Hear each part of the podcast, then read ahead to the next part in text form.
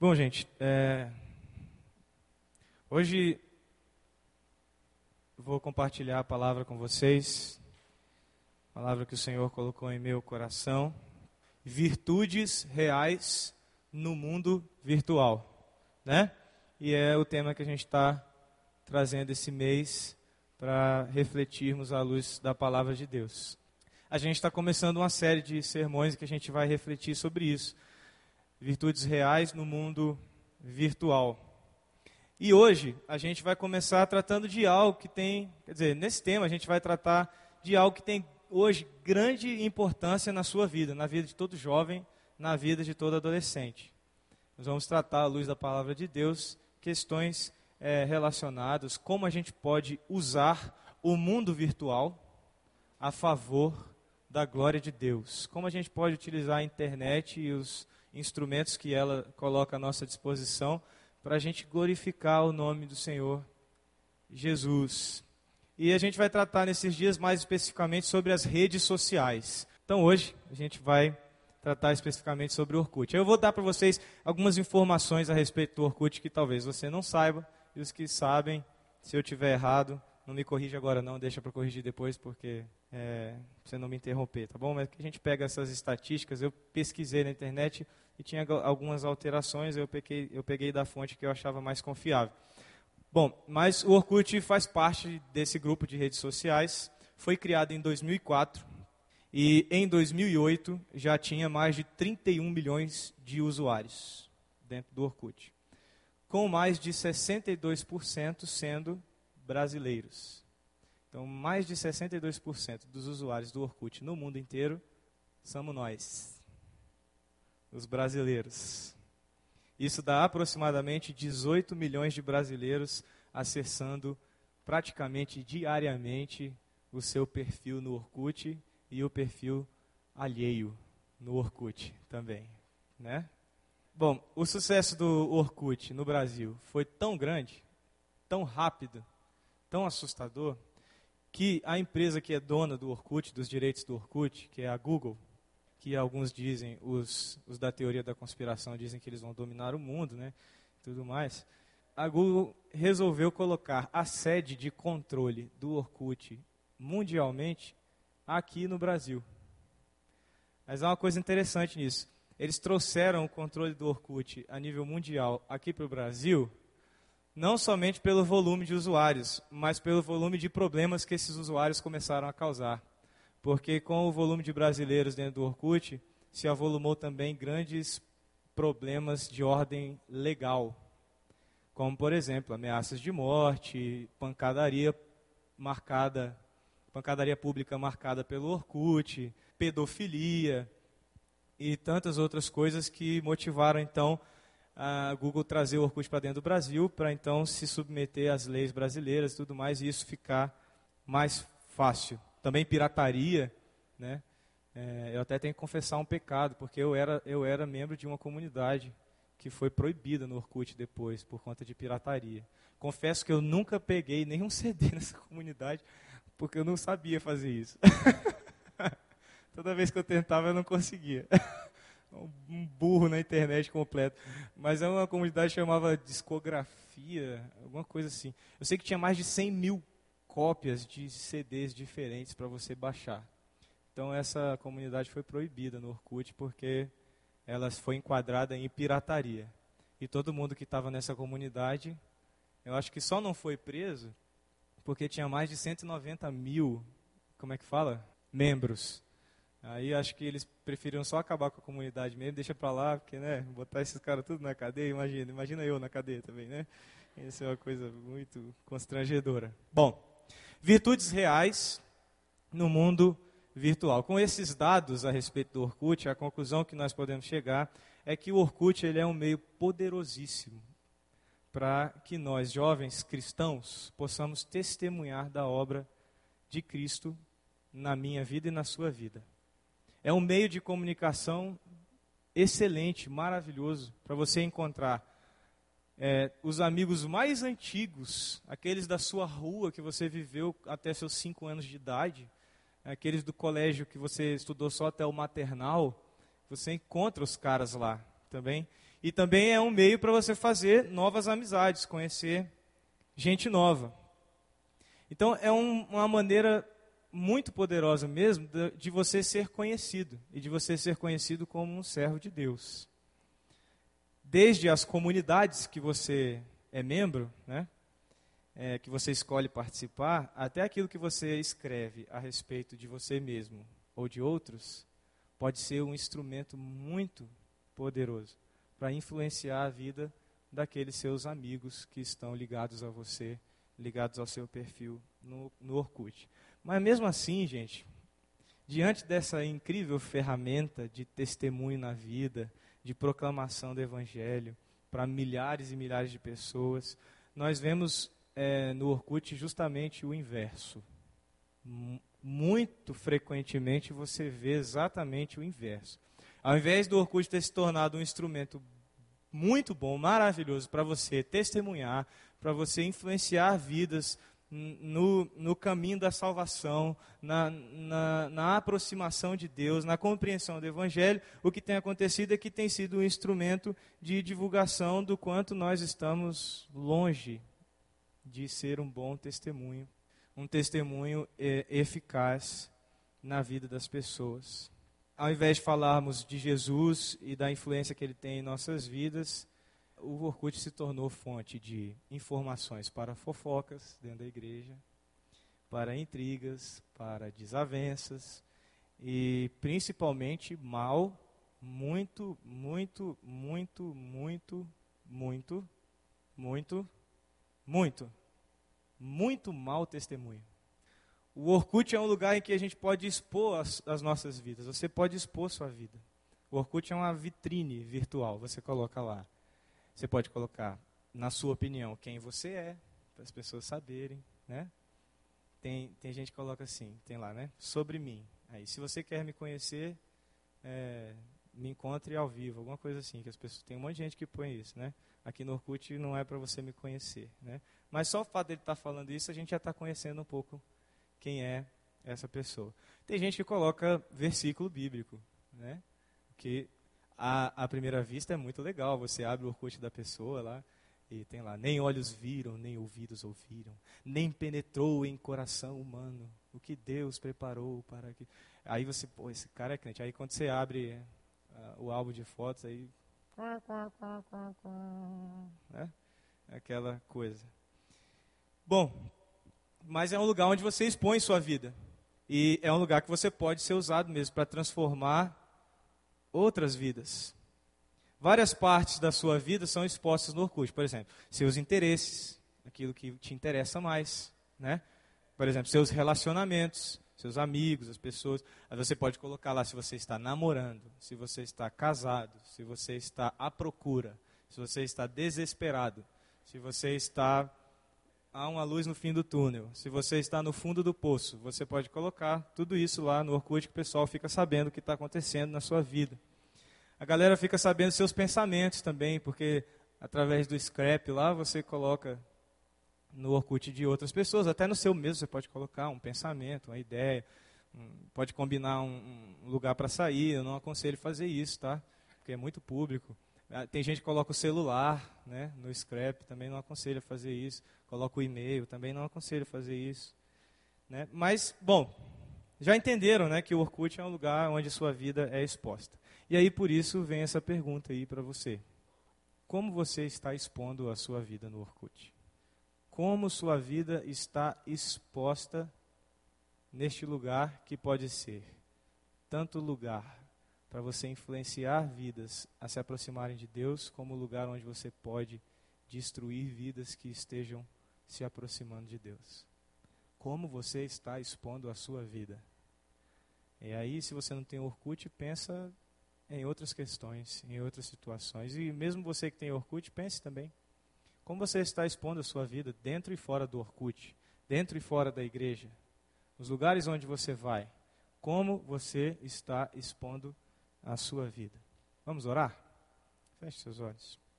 Senhor, esta é a pergunta para mim e para os meus irmãos nessa noite. Como estamos expondo nossa vida? Eu te peço, Deus, que o teu Santo Espírito venha a sondar o mais íntimo do nosso ser. quebrando, Deus, todo o orgulho, quebrando, Senhor, todo o engano, dilacerando, Deus, de uma vez por todas, Senhor, Deus, todo o principado, toda a potestade, toda a ação, Deus, malévola, ruim, prejudicial, satânica, diabólica, que venha a trazer engano para o nosso coração a respeito de quem nós somos em Cristo Jesus e como nós somos responsáveis por esta identidade para expô-la, para é, colocá-la diante das pessoas, porque somos nós, Senhor, portadores da tua glória e as pessoas precisam ver isso em nossas vidas. Como estamos expondo nossas vidas, Senhor? Eu peço que o Senhor mostre a mim e aos meus irmãos como nós estamos expondo nossas vidas e se é dessa forma que deve ser, ou precisamos ter hoje, hoje, neste culto, precisamos fazer um concerto contigo. Em nome de Jesus. Amém. Abra sua Bíblia, Evangelho de Mateus, capítulo 5. Nós vamos ler dos versículos 13 a 16. Texto muitíssimo conhecido. Pregar sobre texto conhecido é, é bom, mas é um grande desafio, né? Porque todo mundo conhece bem o texto, aí você fica com medo de cair na mesmice e tudo. Mas eu não estou me importando muito com isso, não. Se for a mesmice certa, então. Eu me lembro da história de um pastor que pregava todo domingo o mesmo sermão. Todo domingo de manhã ele vinha para o culto, abria a Bíblia e pregava o mesmo sermão. E quando chegou lá para o terceiro, quarto sermão, o irmão da igreja falou assim: Ô pastor, tá, tá precisando estudar a Bíblia? Porque todo domingo o mesmo sermão, o irmão não está com tempo para preparar sermão. Ele falou: Não, meu irmão, enquanto eu não ver você aplicar o que eu prego na sua vida, eu vou pregar a mesma coisa até você mudar. Então, assim, eu vou pregar uma coisa que vocês já devem ter ouvido muitas vezes, mas eu espero que hoje o Espírito Santo de Deus, de uma forma bem especial, assim, bem singular, aplique no seu coração talvez algo que você, apesar de ter lido 300 mil vezes o mesmo texto, você nunca tenha aplicado efetivamente ele no seu coração. Então, que hoje, em nome de Jesus, haja uma aplicação no seu coração para a mudança mesmo da sua vida. Amém? Legal. Mateus capítulo 5, versículos 13 a 16. Vamos lá. O Senhor Jesus diz: Vocês são o sal da terra. Mas se o sal perder o seu sabor, como restaurá-lo? Não servirá para nada, exceto para ser jogado fora e pisado pelos homens. Vocês são a luz do mundo. Não se pode esconder uma cidade construída sobre um monte. E também ninguém acende uma candeia e a coloca debaixo de uma vasilha. Ao contrário, coloca no lugar apropriado. Assim, ilumina a todos os que estão na casa. Assim, brilhe a luz de vocês diante dos homens, para que vejam as suas obras e glorifiquem o Pai de vocês que está nos céus. Estamos aqui dentro do Sermão do Monte, sermão que o Senhor Jesus pregou nos capítulos 5, 6 e 7 do Evangelho de Mateus. Depois você pode ler esses três capítulos, você vai ver que tudo isso daí é um sermão de Jesus, aqueles que estavam ao seu redor, uma grande multidão ouvindo. E é muito interessante pregar sobre esse texto, muito desafiador também, porque o próprio texto já é um sermão. Então, vira meio que uma. Um, não, não vou usar esse termo não, que é muito nerd. Mas é um sermão pregando em cima de um sermão. Não é? Então eu estou pregando em cima de uma pregação. E isso é, é desafiador mesmo, porque se você for ler o trecho com muita atenção, como a gente leu agora, você vai perceber que Jesus traz ilustrações, não é? sal, luz, que Jesus traz aplicações. Então estamos diante de um sermão. Então poderia ser só ler o sermão do monte e pronto, já preguei. Porque isso aqui já é uma pregação. E o Josa me mostrou essa semana, um, acho que foi Josa, não foi Josa? Me mostrou um vídeo de um cara que o sermão dele foi só ler o sermão do monte. Ele subiu, começou a ler o sermão do monte. Leu o sermão todo. Foi o sermão do pastor. Muito interessante isso. Não sei se é para vocês, mas para mim é, né? Ah, então, quando a gente lê esse texto, literalmente a gente está ouvindo uma pregação, a gente está ouvindo um sermão. Mas o que eu desejo trazer hoje ao seu coração é algo assim que dê continuidade ao que Jesus está pregando. É algo que traga também para a sua realidade hoje, para dentro desse contexto que a gente está falando de Orkut, de redes sociais, é algo para o seu coração. Minha oração é que você seja assim, invadido mesmo. Que você seja, nas suas convicções enganosas, que você seja violado pela palavra de Deus, que a palavra de Deus seja uma espada cortante aí no seu coração, desfazendo coisas que talvez você esteja preso por engano a ideias erradas. Que você compreenda o que Jesus espera de você. Esse é o título de um livro do pastor John Piper. O que Jesus espera dos seus seguidores. E aqui nós estamos diante de algo que Jesus está falando e que ele espera de mim e de você uma resposta a respeito disso. Mas eu quero que você não só compreenda, então, que você transforme essa compreensão, esse entendimento numa mudança de vida, numa transformação de postura. Que você ouça a palavra do Senhor e você aceite hoje o desafio de torná-la prática na sua vida. Então, volta lá, nós estamos no início do Sermão do Monte aí, não é? Capítulo 5, versículo 13 a 16. Dos versículos 1, do versículo 1 ao 16 do capítulo 5, a preocupação de Jesus é nos falar quem são os seus seguidores. O Senhor está apresentando para a gente o perfil daqueles que verdadeiramente são seus discípulos. Então, esses 16 primeiros versículos, a gente só leu do 13 ao 16, mas desde o primeiro versículo, é, se a gente fosse transportar isso para o Orkut, esses 16 primeiros versículos estariam, poderiam estar em dois lugares no seu Orkut. Por exemplo, poderia estar no seu perfil, naquela parte que você fala sobre você mesmo. Quem sou eu? Aí você poderia colocar os 16 primeiros versículos do capítulo de Mateus. Bem-aventurados os que choram, bem-aventurados os humildes de espírito, bem-aventurados, bem-aventurados, bem-aventurados. Vocês são sal, vocês são luz. Porque Jesus aqui está falando do caráter, está falando de quem são os seus seguidores. Então, quando você lê os 16 primeiros versículos do capítulo 5, você tem que ler e pensar: o que disso daqui eu encontro na minha vida? E aí, se você encontrar muito pouco, cuidado. Preocupe-se. É motivo para você se preocupar bastante. Porque o que Jesus está dizendo é que os seguidores dele são essas pessoas aqui, ó. Que são bem-aventuradas por isso, por isso, por isso, por isso, por isso. Que são sal e que são luz. E aí, se você lê isso, e em oração você chega à conclusão de que você não encontra nada ou muito pouco dessas características na sua vida, cuidado. Cuidado. Você pode estar caminhando de forma enganosa. Ou você pode colocar não só no seu perfil, mas você pode colocar nos depoimentos a respeito de um, de um amigo seu, de um namorado seu, por exemplo, Amanda escreve lá no depoimento do Digo. O digo é bem-aventurado porque chora. Bem e esse chora, viu? Ou se chora esse menino. Chora, chora. É mais chorão que eu, não sabia não, mas descobri esses dias que é mais chorão que eu. É, então, você escreve no depoimento daquele irmão que você vê na vida dele, aquele perfil, aquelas características. Então, é, é esse o intuito do texto aqui. Os 16 versículos é que Jesus está apresentando o perfil. E aqui Jesus está introduzindo, deixando claro que somente entenderão seus ensinamentos aqueles que tiverem seu caráter moldado à semelhança das características que ele está expondo. Jesus está dizendo que este é o caráter, este é o perfil daquele que me segue. Do verso 1 ao 10, as características são mais internas, é aquilo que você guarda dentro de você. Nos versos 11 e 12, Jesus fala do que vai acontecer com a gente se nós formos crentes verdadeiros. A gente vai ser perseguido, humilhado, tudo mais. E aí, nos versículos 13 a 16, Jesus está falando para a gente o que ele espera que nós façamos com o mundo. Jesus está dizendo para você: Eu espero que você faça o seguinte ao mundo. E aí ele começa dizendo: Vocês são o sal da terra.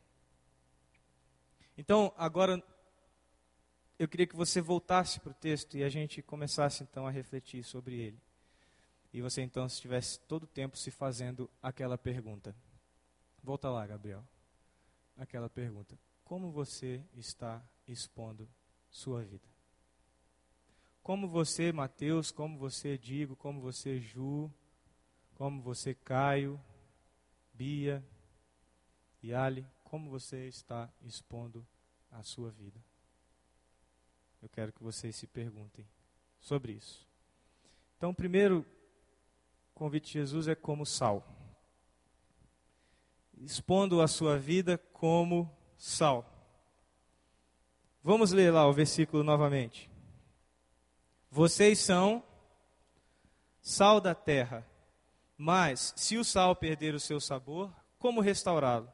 Não servirá para nada, exceto para ser jogado fora e pisado pelos homens. A palavra aqui traduzida como a expressão perder o seu sabor, ela também pode ser entendida como perder todo o seu valor, como perder todas as suas propriedades, como perder seu propósito. Essa palavra ela pode ser traduzida como ridículo. É aquele negócio que não tem valor nenhum, uma coisa assim totalmente obsoleta, não serve para nada. Então, quando, quando Jesus está falando sobre o sal perder o seu sabor, que a gente lê aqui no, no texto em português, ele não está falando só do sabor do sal, mas ele está falando assim, ó, quando o sal perder completamente o seu valor, sua função, seu propósito, seu significado, então o que serve para ele? O que, o que sobra para ele? Só ser jogado fora e pisado pelos homens. Então eu queria trazer hoje quatro aplicações para as nossas vidas a respeito da figura desse sal.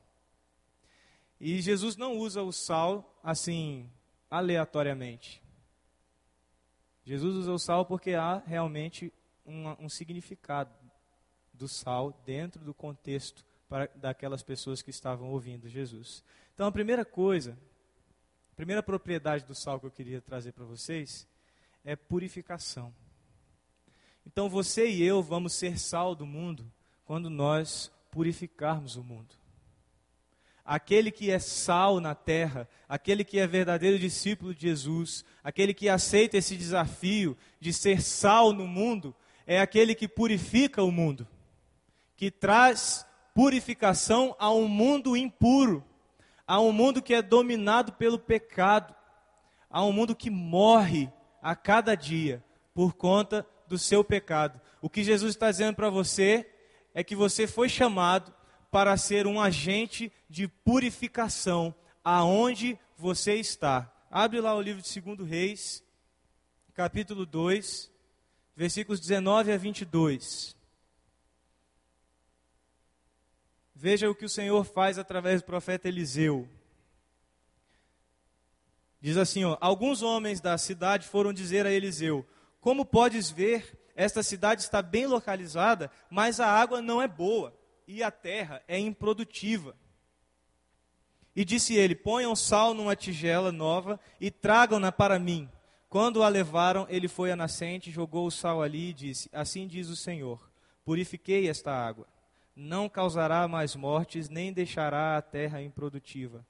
E até hoje a água permanece pura, conforme a palavra de Eliseu há uma grande possibilidade de quando Jesus traz a figura do sal no Sermão do Monte, há uma grande possibilidade de que em seu coração houvesse gravada a lembrança a respeito deste episódio em que Deus usa o profeta Eliseu e a figura do sal para simbolicamente, através desse sal, o Senhor, literalmente, purificar a água que estava impura. Então, o que o Senhor está dizendo para você e para mim é que você foi chamado para ser sal da terra, porque você foi chamado para purificar esta terra. Você foi chamado com a missão de redimir esta terra, de ser um instrumento de restauração, de purificação para o lugar em que você está. E aí eu queria que você se perguntasse como você está expondo sua vida no Orkut ou em qualquer lugar. Quando as pessoas olham para você, Larissa, para você, Thaisa, para você, Josa, para você, Mateus, quando as pessoas olham para você, o que elas veem? Aquele que purifica o lugar onde ele está, ou aquele que não faz a menor diferença e só serve simplesmente para nada. Jesus está dizendo para você que você foi chamado para ser sal, não outra coisa. E se você tenta ser outra coisa, então você não serve para nada. Se você tenta ter em sua vida outras propriedades que não sejam essas, você não serve para nada. A segunda aplicação do sal é uma aplicação óbvia, talvez a primeira que vocês pensem. O sal dá sabor. O sal tem uma propriedade muito interessante. Porque a comida sem sal, ela, ela tem o sabor dela mesmo. Assim, digamos assim, o sabor natural dela. E é engraçado como quase toda a comida que você come sem sal é ruim. É ou não é? Come batatinha do McDonald's sem sal, para você ver que tristeza. Agora come com sal, para você ver que alegria. O Enzo fica numa alegria que você precisa ver. Então, o sal, ele, ele restaura o sabor. O sal, ele dá bom sabor. Quando Jesus está dizendo para você, você é sal da terra, ele está dizendo, dê o bom sabor da terra. Vocês são responsáveis por tirar deste mundo que eu criei o melhor que ele pode oferecer. Porque um dia, o pecado entrou no mundo por um homem chamado Adão. E desde esse dia, a situação ideal que Deus preparou para nós se foi. Ela foi deixada de lado, porque o homem escolheu se distanciar de Deus, escolheu desobedecer a Deus. Mas também através de um só homem, nós podemos ser restaurados novamente à posição ideal diante de Deus.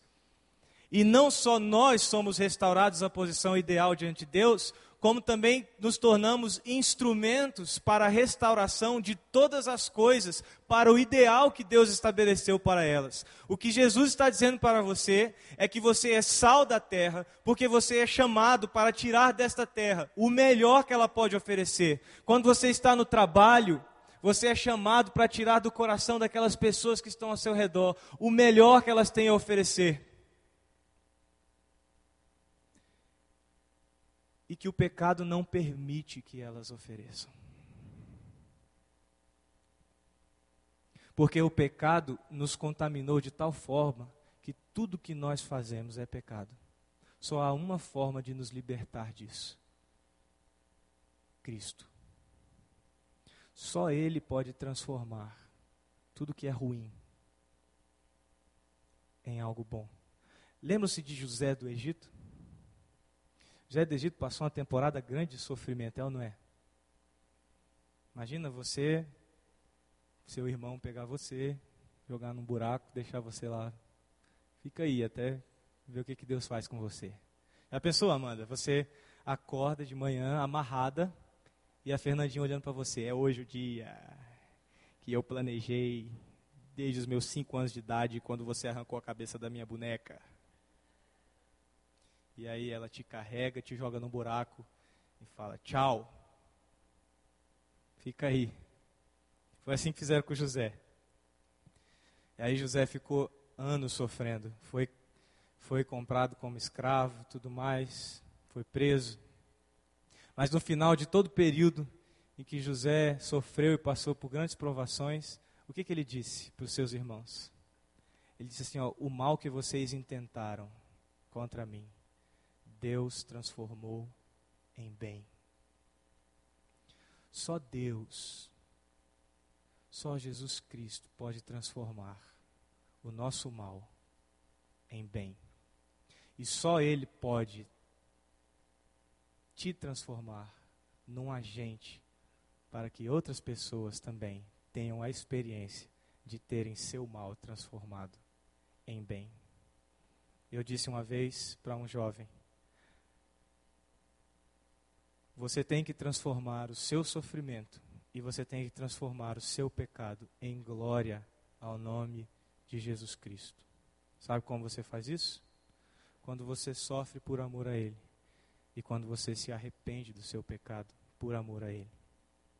Até o seu pecado torna-se glória e honra ao nome de Jesus.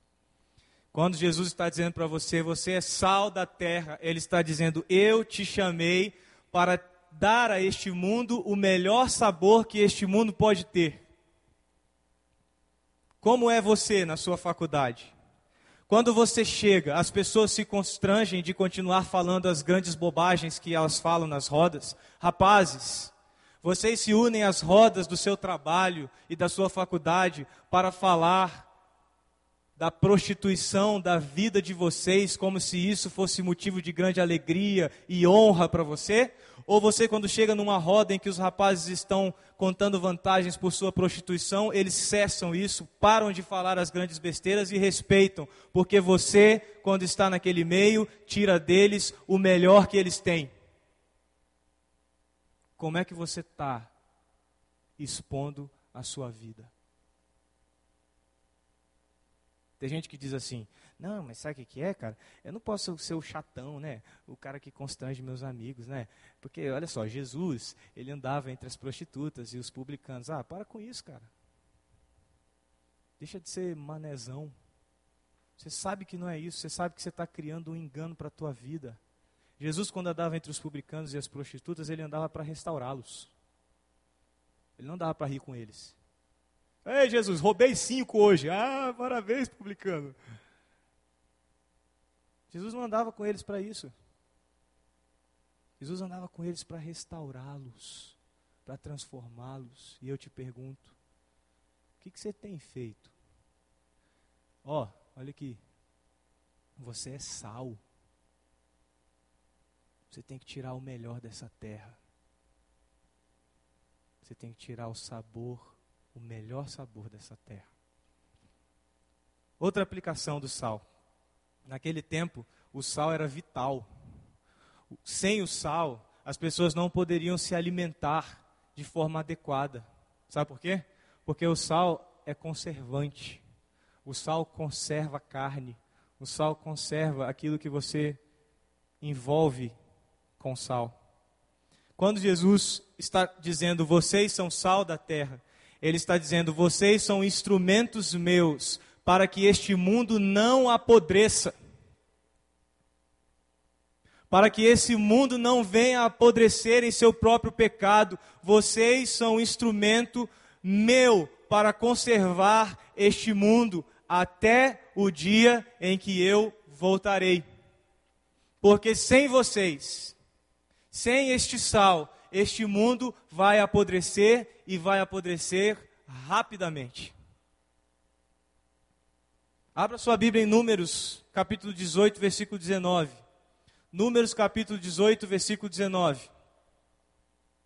Diz assim: Tudo aquilo que for separado dentre todas as dádivas sagradas que os israelitas apresentarem ao Senhor, eu dou a você e a seus filhos e filhas como decreto perpétuo é uma aliança de sal perpétua perante o Senhor para você e para os seus descendentes. A promessa Senhor, do Senhor ao seu povo é a promessa de Cristo aos seus discípulos, à sua igreja. Ele está dizendo: aquele sal que um dia representou na minha aliança,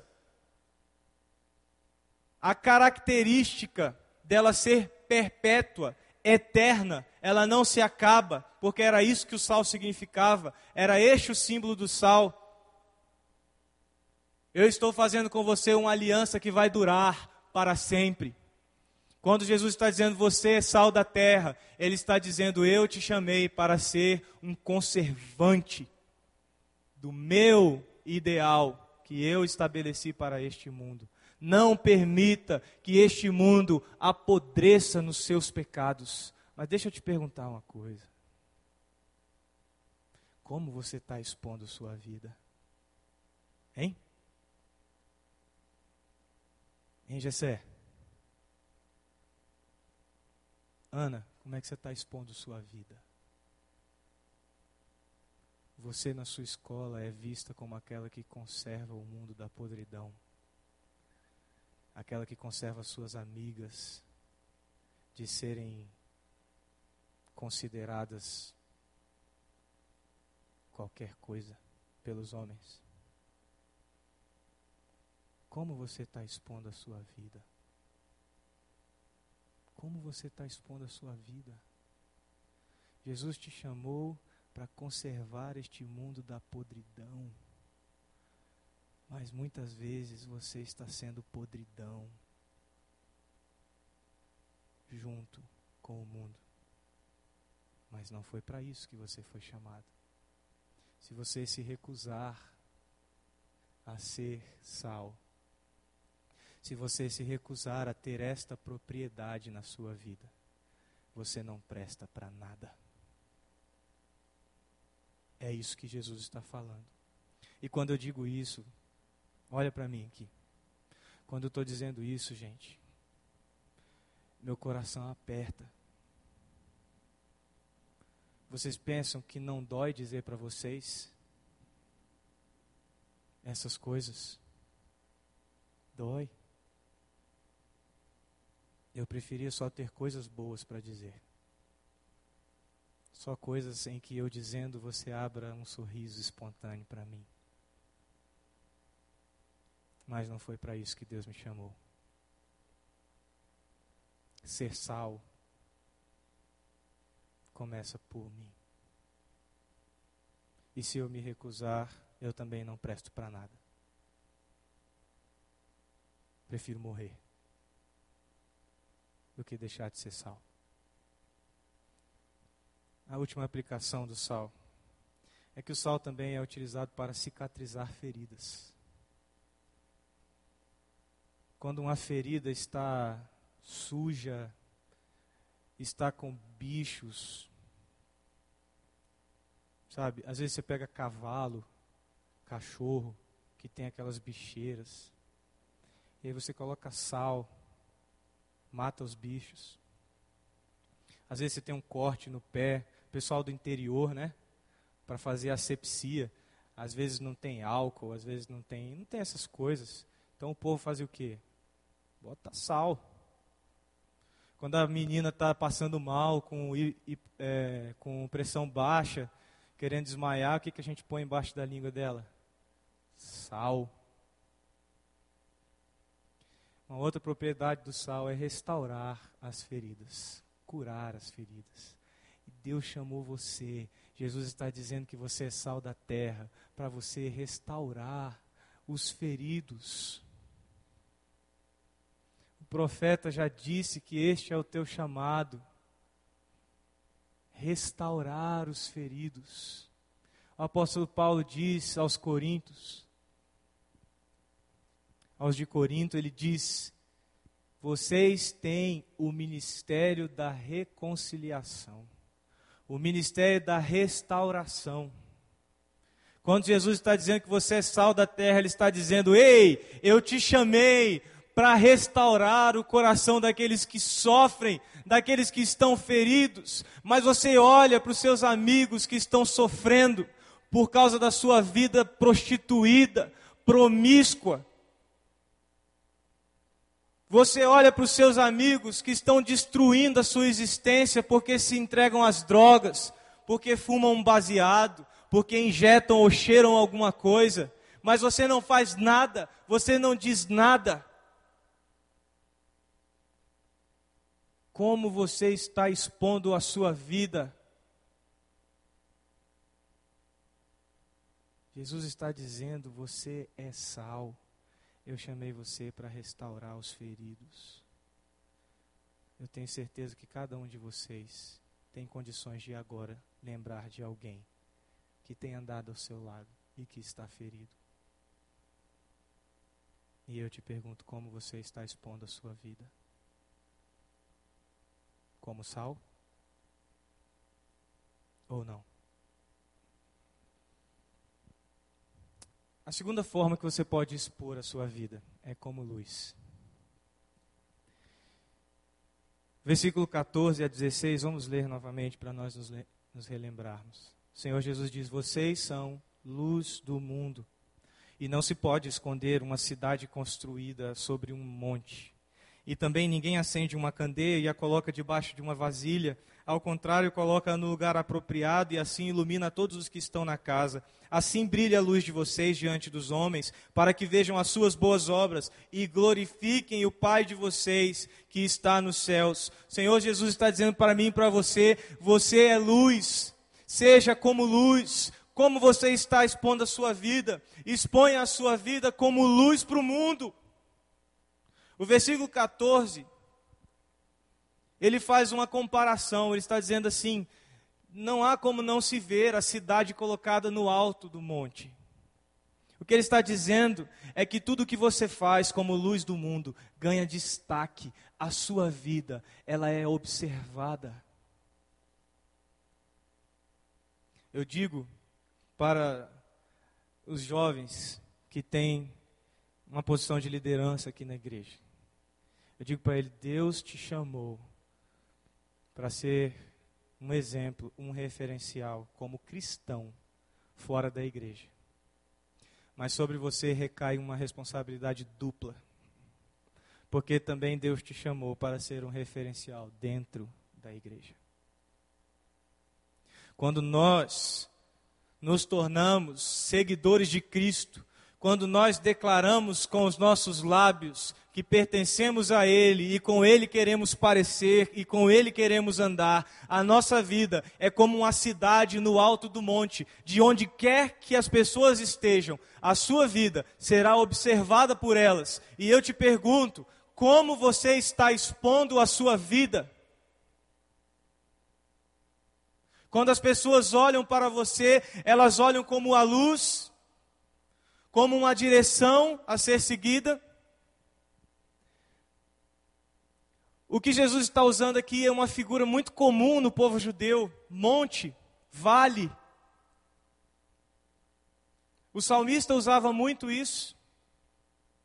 Elevo os meus olhos para o monte, de onde me virá o socorro? O meu socorro vem do Senhor.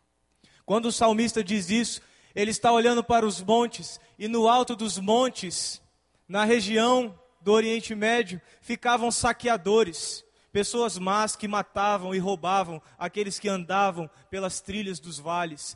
E aquele salmista diz: Eu olho para o monte e sinto medo, eu sinto temor e penso de onde me virá o socorro, porque os salteadores, os bandidos, os assassinos estão me aguardando para fazerem o mal contra mim, mas eu elevo os meus olhos para o monte e, mesmo diante de saqueadores, de roubadores, de ladrões, de assassinos, eu digo: A minha segurança, o meu socorro vem do Senhor como você está expondo a sua vida. Aqueles que ao seu redor estão nos vales. Quando eles erguem seus olhos para a cidade no alto do monte, o que eles veem? Luz. Luz. Como você está expondo a sua vida? A segunda aplicação de expormos a vida como luz está no versículo 15. O versículo 15 diz: E também ninguém acende uma candeia e a coloca debaixo de uma vasilha, antes a coloca no alto para iluminar todos que estão na casa. Não é isso? Deus nos chamou para iluminarmos a escuridão do mundo. Deus te chamou para que através da sua vida, viu, Siaco? Deus te chamou, cara, para que através da sua vida o mundo seja iluminado. Vamos louvar junto aí. Está parecendo louvor esse aí. Deus te chamou como luz para iluminar aquilo que está em trevas, aquilo que está em escuridão. Você olha para os lados e vê pessoas tateando, tateando, tateando como se fossem cegas porque não conseguem ver um palmo à sua frente. Estão enganadas, estão enganosas, são perdidas e estão perdendo outros por conta da sua vida. E eu te pergunto: como você está expondo a sua vida? Como um cego tentando guiar outro cego? Ou como uma luz que brilha no meio da escuridão? Para que aqueles que estão perdidos em meio a trevas possam visualizar que há uma luz no alto do monte, aonde eles podem encontrar a segurança que tanto anseiam. Apóstolo Paulo, em Filipenses capítulo 2, versículos 12 a 16, ele diz assim, meus amados, como sempre vocês obedeceram, não apenas na minha presença, porém muito mais agora na minha ausência. Ponham em ação a salvação de vocês com temor e tremor, pois é Deus quem efetua em vocês tanto querer quanto realizar, de acordo com a boa vontade dele façam tudo sem queixas nem discussões, para que venham a tornar-se puros e irrepreensíveis, filhos de Deus inculpáveis, no meio de uma geração corrompida e depravada, na qual vocês brilham como estrelas no universo. O Senhor Jesus está dizendo: você é luz para brilhar no meio das trevas. O apóstolo Paulo está dizendo: testemunhe, testemunhe da verdade a respeito de Cristo, porque esta é a luz que você precisa brilhar, esta é a luz que vai trazer visão ao cego, esta é a luz que vai iluminar para que tudo seja visto, para que as suas boas obras sejam vistas. E esta é a última aplicação. No versículo 16 o Senhor Jesus fala-nos. Assim brilhe a luz de vocês diante dos homens, para que vejam as suas boas obras e glorifiquem o Pai de vocês que está nos céus. Nós, como luz, revelamos a glória de Deus. Você não é um ser de luz própria.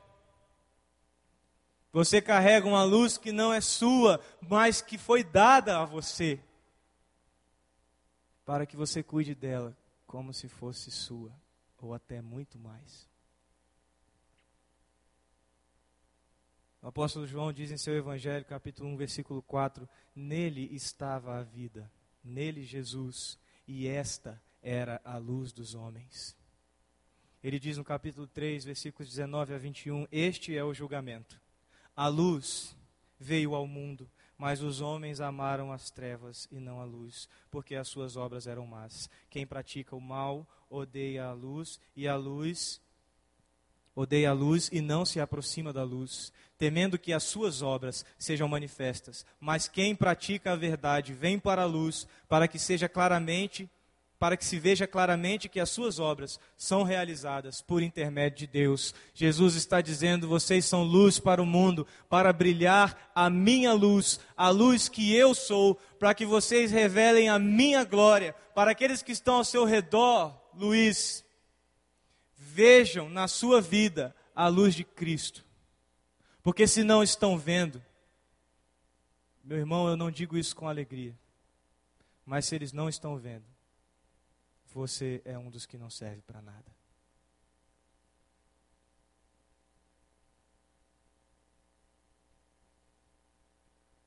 Se as pessoas ao seu redor não têm diante de você a revelação da glória de Deus, da glória de Cristo, meu irmão, escuta uma coisa, foi Jesus que falou isso. Você não serve para nada. você vai ser jogado e pisado. Se você não quiser ser sal, se você não quiser ser luz, você está dizendo: Eu não quero ser nada. Eu não quero ser mais nada. Eu não presto para nada. Eu não sirvo para nada. Mas se você disser hoje, aqui, se você disser, eu quero ser sal, eu quero ser luz, Senhor, eu entendo isso. Eu quero ser, eu quero ter todas essas propriedades na minha vida. Senhor, eu quero ser sal, eu quero ser luz. Se você fizer isso, você vai encontrar significado para a sua vida. Você vai encontrar propósito para você estar tá aqui e fora daqui. Você vai encontrar alegria porque você vai encontrar a vontade de Deus aqui dentro, te transformando para fora. Se você aceitar mudar seu Orkut, se você aceitar mudar o que você diz lá no seu perfil, se você aceitar deixar de falar as coisas que você tem falado, se você aceitar amar aqueles que estão ao seu redor ao ponto de dizer a verdade para eles, você vai encontrar propósito para a sua vida. Existe uma questão que eu acho muito importante a respeito do significado. Eu tive a oportunidade de compartilhar com algumas pessoas recentemente sobre isso, o que eu penso sobre significado. Eu vou compartilhar com vocês rapidamente. Tudo na vida tem significado. Inclusive eu e você. Quando a pessoa olha para você, Gabi, ela encontra em você um significado. Isso é inevitável, você não consegue controlar isso. Você tem um significado e quando as pessoas olham para você, isso fica evidente para elas. A pergunta que eu faço para você é: que significado você tem? Ou que significado você quer ter? Significado tem muito mais a ver com o que está aqui dentro, mas inevitavelmente também tem a ver com o que está fora. Significado é muito mais o que você carrega dentro, mas é também o que você carrega fora. Então, meninas, a roupa que vocês usam, que significado vocês querem? Que esses rapazes vejam em vocês. Conversei essa semana com o pastor Gilberto, e ele disse assim: é, Existe uma coisa engraçada com a mulher brasileira, de forma geral. Existem exceções, mas de forma geral existe uma coisa engraçada com a mulher brasileira. Ela se veste de uma forma totalmente doida. E aí quando o cara chega nela, ela dá um tapa no cara e fala assim: "Quem você pensa que eu sou?" Eu queria que esses caras falassem. Meu sonho é que o cara diga exatamente o que ele pensa que ela é. Porque é uma, é um grande, é uma grande contradição que significado você quer ter? Sabe, às vezes você se veste de uma forma e acha que isso não tem a ver com o significado que você tem. Tem sim. Tem sim. Você não tem que se vestir sem olhar para dentro de você. Mas se você olha para dentro de você e quer um significado, o que você vai vestir vai mudar. Porque se não mudou, nada mudou. Se aquilo que é mais fútil e besta, que é uma roupa, não muda, que dirá o seu coração mudar, as suas intenções mudarem, o seu significado mudar? Você carrega um significado. Aquilo que você veste, os, os lugares que você frequenta, os assuntos que você desenvolve, aquilo que você escreve no seu Orkut, eu te pergunto como você está expondo a sua vida. A forma com que você expõe a sua vida é coerente com o seu significado ou não? Se é coerente, mas é enganosamente coerente, é erradamente coerente, você precisa consertar tudo, tanto o significado quanto a expressão dele. Mas se você tem algum significado, mas parece que o que você expressa não tem nada a ver com o que você carrega dentro de você, então precisamos mudar isso. Você tem que mudar isso. Porque você não foi chamado simplesmente para conhecer o Senhor, mas você foi chamado para fazê-lo conhecido. Você é sal, você é luz. Se você deseja hoje se colocar diante do Senhor também para buscar isso, buscar esta santidade. Se você quer buscar na sua vida esse testemunho, reconhecendo seus maus caminhos, reconhecendo que muitas vezes você tem falhado e que você que deseja ser sal, você deseja ser luz. Eu quero convidar você a vir aqui à frente, ficar de joelhos junto conosco. E a gente vai orar juntos pela sua vida, por nossas vidas. Você quer vir? Vem aqui. Senhor, a tua palavra diz sobre o teu amor fiel. A tua palavra fala sobre tua misericórdia. Senhor, nesta noite, confiados na tua palavra, nós clamamos ao Senhor por misericórdia sobre a minha vida, e sobre a vida dos meus irmãos que estão aqui de joelhos, Senhor. Reconhecendo, Senhor, seus maus caminhos, Deus.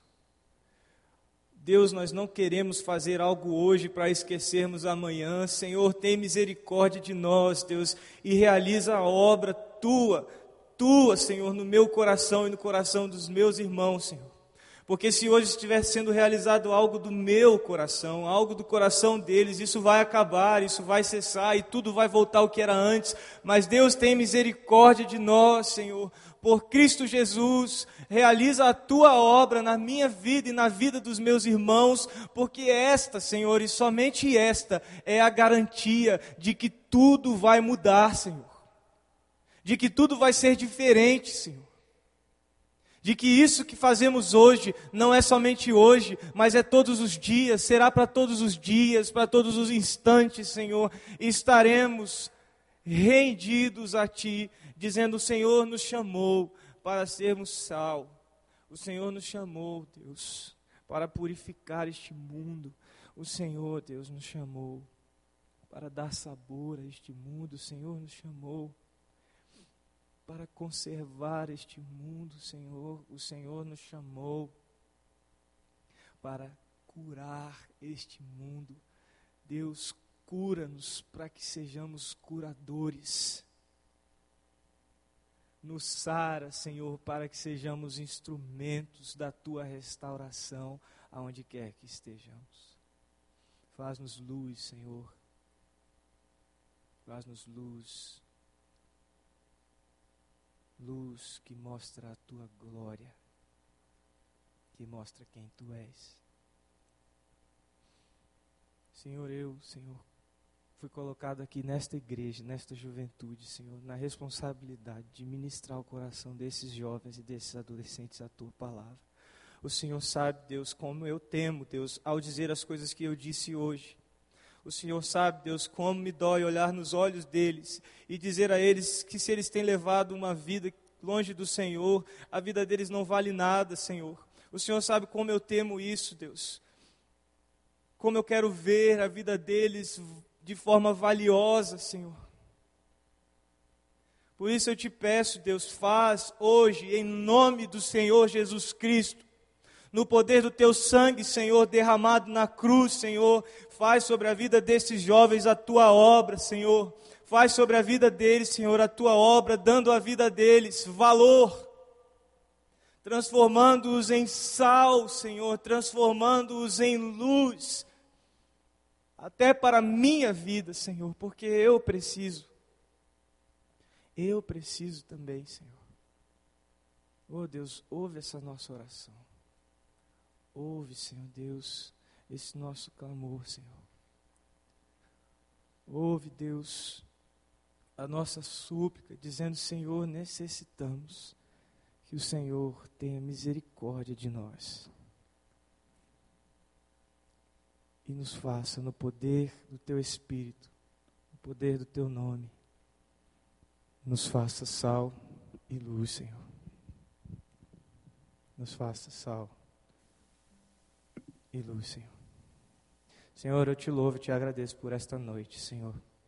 Te louvo porque sei que o Senhor falou. O Senhor falou comigo. Eu sei que o Senhor falou com muitos outros aqui, Senhor. O Senhor continue a falar conosco. Que saibamos viver esta comunhão que a tua palavra diz que devemos viver. Em nome do Senhor Jesus.